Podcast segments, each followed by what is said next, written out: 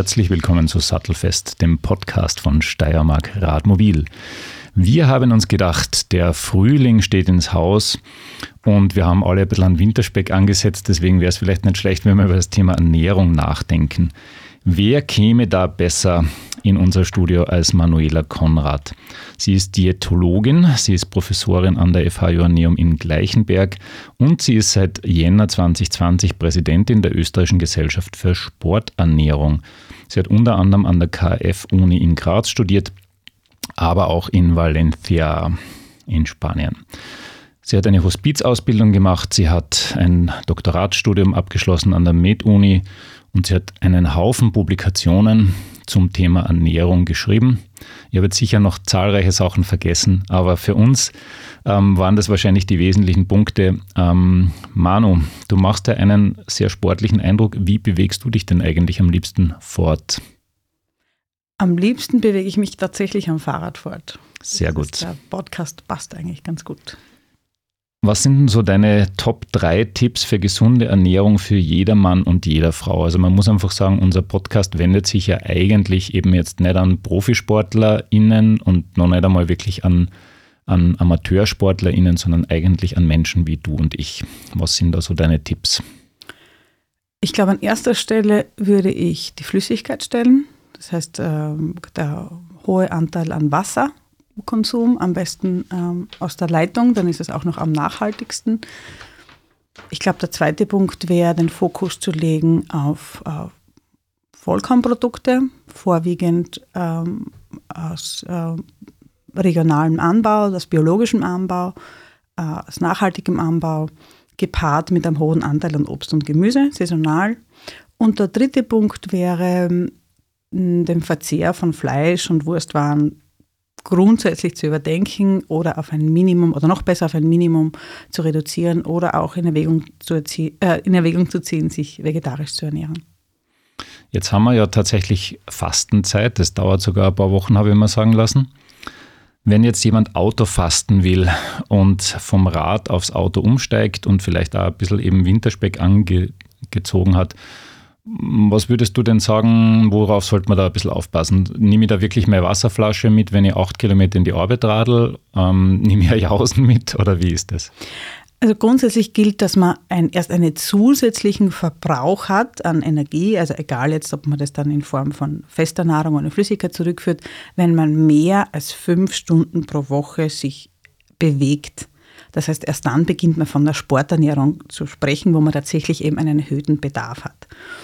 Aber alle Belastungen, die so unter einer Stunde sind am Stück, also so mindestens 45 bis 50 Minuten, da braucht man keine zusätzliche keine zusätzliche Flüssigkeit oder jetzt nichts, was man zuführen muss. Ab einer Stunde ungefähr, das ist sozusagen so eine magische Grenze, da sollte man sich dann überlegen, zusätzlich Flüssigkeit mitzunehmen, eben eine Trinkflasche äh, oder eben auch Kohlenhydrate zuzuführen. Und wenn du diese acht Kilometer in die Arbeit angesprochen hast oder auch mehr, äh, da ist definitiv noch keine zusätzliche Flüssigkeitszufuhr empfehlenswert. Es kann aber natürlich sein, dass gerade im Sommer, wenn es sehr heiß ist, es einfach als angenehm empfunden wird, dazwischen einmal den Mund zu befeuchten. Das kann natürlich schon sein, aber es gibt keine Empfehlung jetzt äh, dahingehend. Und wenn jetzt jemand nach einer längeren Pause tatsächlich wieder mehr Sport machen will und eine fünf Stunden überschreitet, zum Beispiel mal eine längere Radeltour am Wochenende macht, dann wird man Wasser mitnehmen. Was sonst?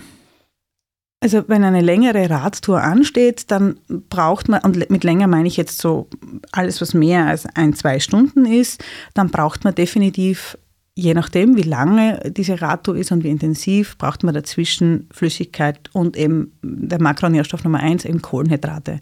Das heißt, entweder man backt diese Kohlenhydrate ins Getränk in Form eines, zum Beispiel eines Saftes, den man verlängert mit Wasser, oder man trinkt Wasser und isst etwas dazu. Aber in irgendeiner Form muss man dann nicht nur die Flüssigkeit zuführen, sondern auch die Energie zuführen. Ich kenne das so vom Laufen, aber die Radler, glaube ich, sind da genauso eine Zielgruppe und die Radlerinnen auch, so Gels, Riegel und sonstige Sachen. Was davon ist gut, was davon ist vielleicht überdenkenswert? Also für den, für den Amateur oder die Amateurin ist all das, was du gerade genannt hast, massiv überdenkenswert weil ähm, man sich gut überlegen muss, jetzt sozusagen aus einer Nachhaltigkeitsperspektive, ist das tatsächlich notwendig, diesen hohen Energieaufwand in der Produktion und dann auch den Müll, den ich mache. Wenn ich eine, ähm, nenne es ein ganz konkretes Beispiel, wenn ich mit dem Zug nach Bruck an der Mur fahre und mit dem Fahrrad dann zurück, dann kann ich das sehr gut, äh, diese Rückfahrt dann auch mit ganz klassischen Lebensmitteln decken. Das heißt, äh, ich weiß nicht, Banane mitzunehmen, das wäre der Klassiker, oder ein Weißbrot, so ein Striezel, etwas in der Art. Das heißt, die erste Entscheidung oder die erste Wahl, wenn es jetzt um diese konkrete Radtour geht, äh, soll und kann gut ein echtes, möglichst unverarbeitetes Lebensmittel sein. Wenn jetzt aber das Ziel ist, äh, kompetitiv tätig zu sein, das heißt, der Wettkampf ansteht oder so, dann natürlich wird man sich auch solchen, solche Supplemente zu sich nehmen, solche Nahrungsergänzungsmittel letztendlich. Mhm, da kommen wir dann eh noch ein bisschen dazu. Ähm, ich habe schon gesagt, jetzt ist Fastenzeit. Wenn jetzt jemand wirklich einmal äh, etwas radikaler fastet, egal ob du das jetzt super findest oder nicht, ähm, aber trotzdem Sport machen will, geht das uneingeschränkt oder muss man da irgendwie ein bisschen auf der Bremse stehen, wenn man jetzt wirklich mal Mahlzeiten auslasst? Es ist immer, entscheidend ist immer das übergeordnete Ziel sich anzuschauen. Also ich kann ja diese Frage eigentlich schwer beantworten, ohne zu wissen, worauf dieses, diese Reduktion hinausläuft. Wenn es darum geht, und davon, das, das, davon gehe ich jetzt einmal aus, wenn es darum geht, dass man den Fettanteil, den Körperfettanteil reduziert oder wie man in der Sporternährung sagt, die Körperhautfalte reduziert, ähm, dann kann man natürlich mit einem bestimmten Timing, mit einem bestimmten Setzen von Schwerpunkten, was Training und Ernährung angeht, das natürlich auch äh, gut äh, unterstützen. Was man sich gut vor Augen führen muss, ist, wenn jetzt wirklich eine sehr radikale Kostform eben nicht zugeführt wird oder sehr wenig äh, Energie zugeführt wird und es zum Beispiel jetzt wieder eine, äh, eine Ausfahrt ist am Rad oder am Rennrad, dass ich einfach ein erhöhtes Verletzungsrisiko habe weil die Konzentration verringert ist, ähm, äh, weil äh, die Aufmerksamkeit verringert ist und weil ich letztendlich auch weniger Kraft habe. Also es kann Sinn machen, wenig Energie zuzuführen im Sinne eines ausgeklügelten Trainingsplanes. Wenn es aber jetzt so im, ganz allgemein sozusagen äh, äh, darum geht, Fett zu reduzieren, Körperfettanteil zu reduzieren, dann würde ich grundsätzlich schauen, dass weniger Energie zugeführt wird, fast egal von welchem Makronährstoff, und mehr im Ausdauerbereich zu trainieren oder auch im Kraftbereich oder beides zu kombinieren.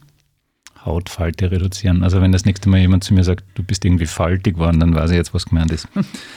ähm, ja, also das heißt eigentlich vielleicht nicht unbedingt hungern, sondern vielleicht lieber mehr Sport machen, um das Gewicht zu reduzieren und die Hautfalten zu reduzieren. Genau, die Kombination von beiden ist das Optimum, aber ja, ähm, Ausdauer und Kraft, Kraft ist auch, Krafttraining ist auch ein sehr wichtiger Trainingsaspekt jetzt sozusagen. Nicht nur wieder, wenn man ein ambitioniertes Ziel verfolgt, sondern letztendlich für alle, weil im Laufe der Jahre und Jahrzehnte wir einfach an Muskelkraft verlieren. Es beginnt so spätestens mit 40 und dann müssen wir schon dazu schauen, dass hier der Muskelanteil auch erhalten bleibt. Du bist ja tatsächlich mit dem Fahrrad zu uns gekommen. Ein schöner türkiser Fahrradhelm zierte dein Haupt. Ähm, jetzt pendelst du zwischen Graz und Gleichenberg. Ich nehme an, du fährst da ständig mit dem Rad vermutlich nicht, aber wo radelst du am liebsten rund um Gleichenberg, wo radelst du am liebsten rund um Graz? Also ich fahre tatsächlich manchmal mit dem Fahrrad in die Arbeit, äh, im brav. Sommer dann mit dem Rennrad. Äh, da gibt es dann auch Duschen, die mir zur Verfügung stehen, was sehr angenehm ist. Also das ist aber natürlich die Ausnahme jetzt aufs Jahr gesehen. Ähm, also für mich gibt es so zwei Arten des Radfahrens. Das eine ist so, wo ich dann eben längere Strecken mit dem Rennrad fahre. Und das zweite ist, äh, dass eben äh, Familienausflüge mit dem Fahrrad unternommen werden oder sehr gerne eben in der Kombination äh, Fahrrad mit Zug, um einfach die Reichweite zu vergrößern und um andere Umgebungen auch zu sehen. Spektakulär muss man sagen, da pendelt jemand zur Arbeit von Graz nach Gleichenberg mit dem Radl. Sehr löblich. Also falls es da irgendwelche Preise und Awards gibt, dann nominiere ich dich einmal. Wie lange fährst du da ungefähr dann? Hm. Ja, die Frühstückspause ist dann immer in St. Marein. Äh, also ich fahre nüchtern los und äh, esse dann, äh, habe was mit und esse dann in St. Marein und dann geht es weiter, je nachdem, wie lange ich die Pause mache und wie lange ich mich doch aufhalte, aber es sind schon mindestens eineinhalb Stunden. Mhm. Naja, das ist aber eh zügig. Da hätte ich ehrlich gesagt ein bisschen mehr geschätzt, weil das braucht man ja mit dem Auto bald. Ja. Graz-Gleichenberg kann schon passieren. Ja, und, und wenn du dann eben radelst rund um, um Graz, gibt es da irgendwelche Strecken, irgendwelche Touren, die du besonders empfehlen würdest? Oder eben, ich weiß nicht, ob du in Gleichenberg dann auch spaßhalber noch Radeln fahren gehst. Was empfiehlst du unseren Hörern und Hörerinnen? Also Richtung Norden, also Richtung Süden finde ich den Murradweg sehr ansprechend, also runter bis äh, Spielfeld und dann noch einmal weiter bis Bad Radkersburg.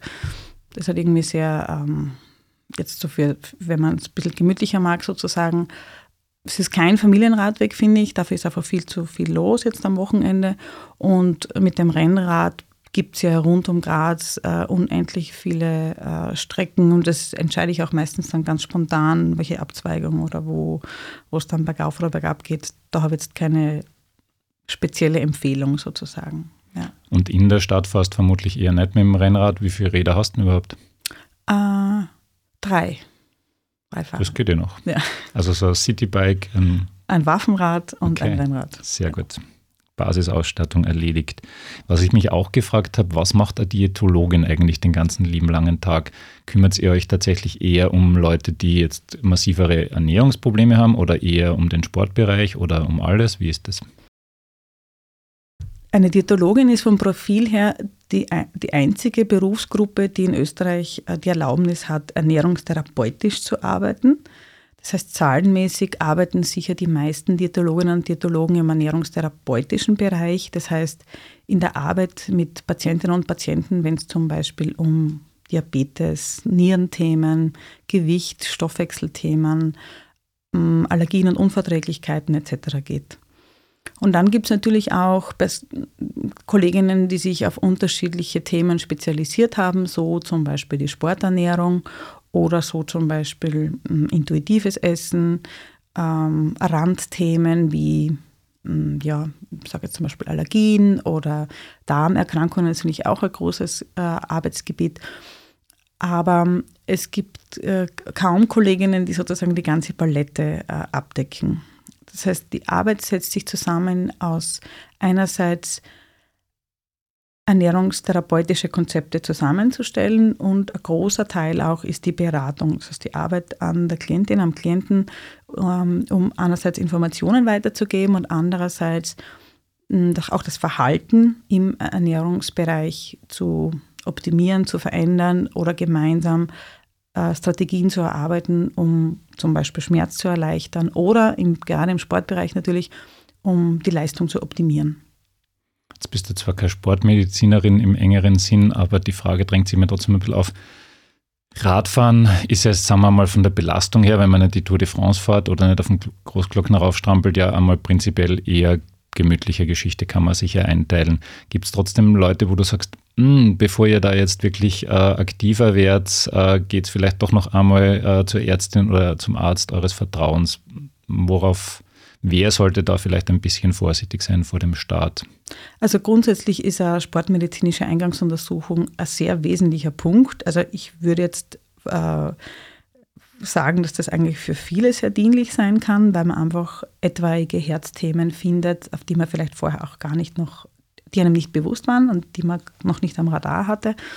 Äh, definitiv aber ist es unabgänglich, äh, eine sportmedizinische Untersuchung zu machen, wenn es äh, eine familiäre Vorbelastung gibt, also genetische Vorbelastung, wenn ähm, die Sportart etwas intensiver äh, ausgeführt wird oder sogar kompetitiv, äh, wenn letztendlich ein, ein übergeordnetes Ziel da ist, zum Beispiel eben eine gewisse einen gewissen Wettkampf zu machen oder sich eben intensiver der Sportart zu widmen, unabhängig davon, welche Sportart das ist.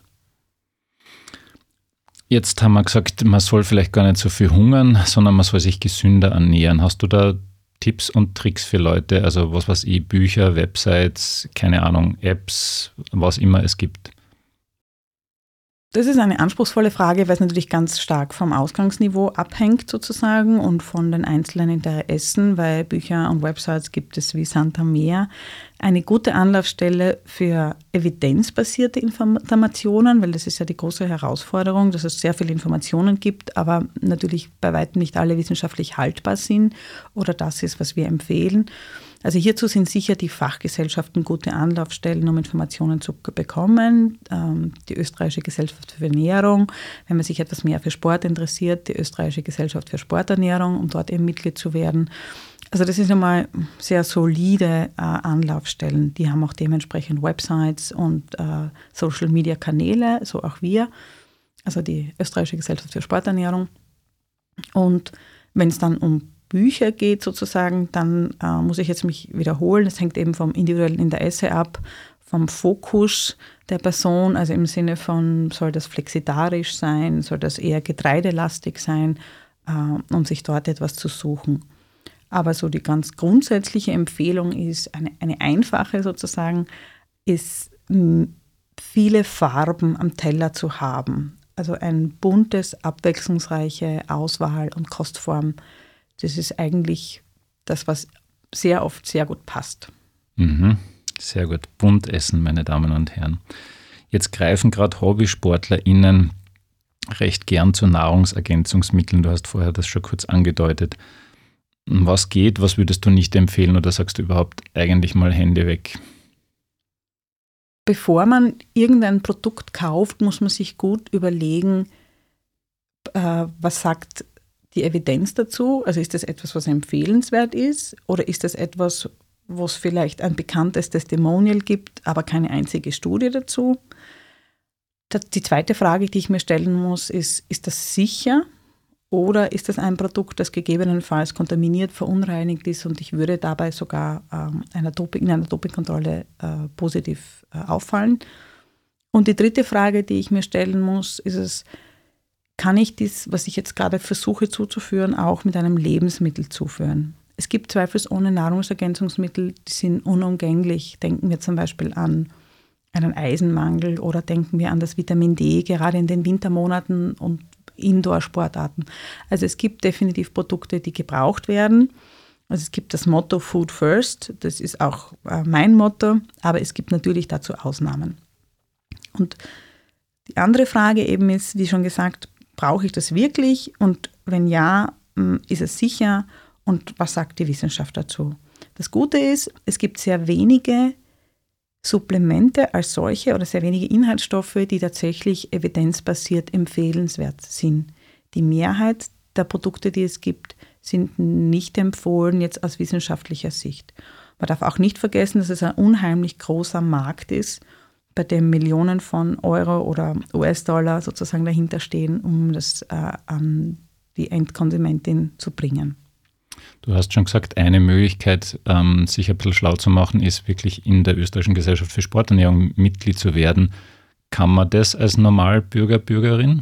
Das kann man und das darf man auch gern, das soll man auch. Also wir sprechen definitiv äh, einerseits die Zielgruppe der MultiplikatorInnen an und auch Personen, die äh, sportlich interessiert sind, die äh, an Wettbewerben teilnehmen, die sich einfach in dem Bereich ähm, weiterbilden möchten, sozusagen für die eigenen Bedürfnisse und äh, jetzt nicht, um das auch an andere zu kommunizieren.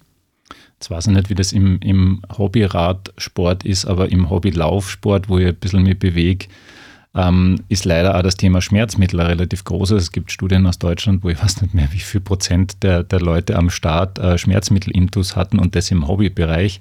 Ähm, ist das ein klares No-Go oder gibt es da Ausnahmesituationen, wo du sagst, naja, okay?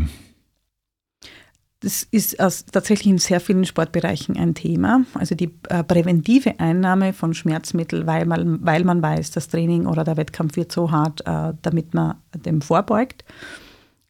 Äh, es ist insofern ein klares No-Go, jetzt ganz abgesehen vom, vom Wirkstoff und von dem etwaigen Doping-Thema, als dass die Einnahme von Schmerzmitteln, und auch das weiß man aus Untersuchungen, sehr viel häufiger zu gastrointestinalen Problemen kommt.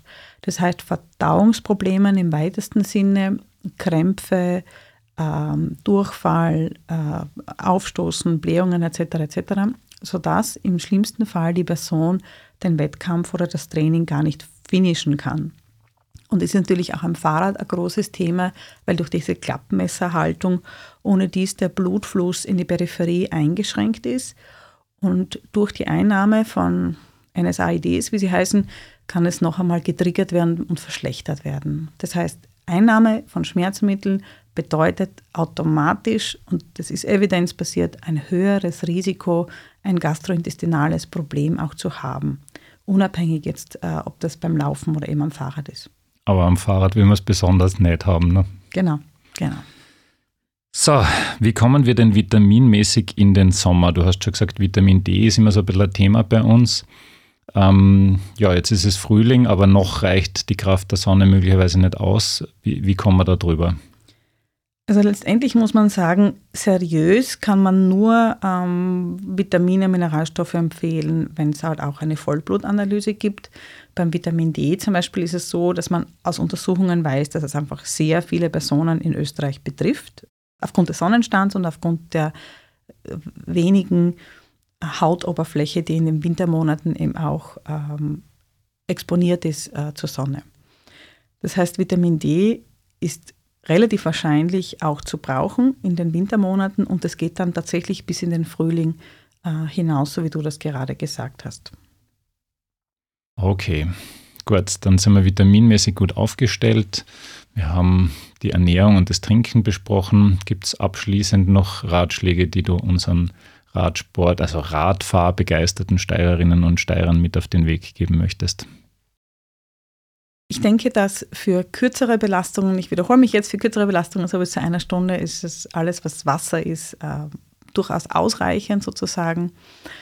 Und was ich noch mitgeben möchte, ist, äh, dass es wichtig ist, dass man Fahrrad fährt. Und tatsächlich habe ich das auch schon in meinem Umfeld gesehen, dass es sich lohnt, äh, in gute Radkleidung zu investieren und dann auch es kein Thema ist, dass man im, auch in die Arbeit gut mit dem Fahrrad fahren kann. Ich persönlich habe einfach Wechselschuhe dann im Büro stehen, ähm, die mich dann durch, auch gut durch den Arbeitstag begleiten, weil einfach oft die Temperaturunterschiede zu groß sind, um, um beides gut bewerkstelligen zu können.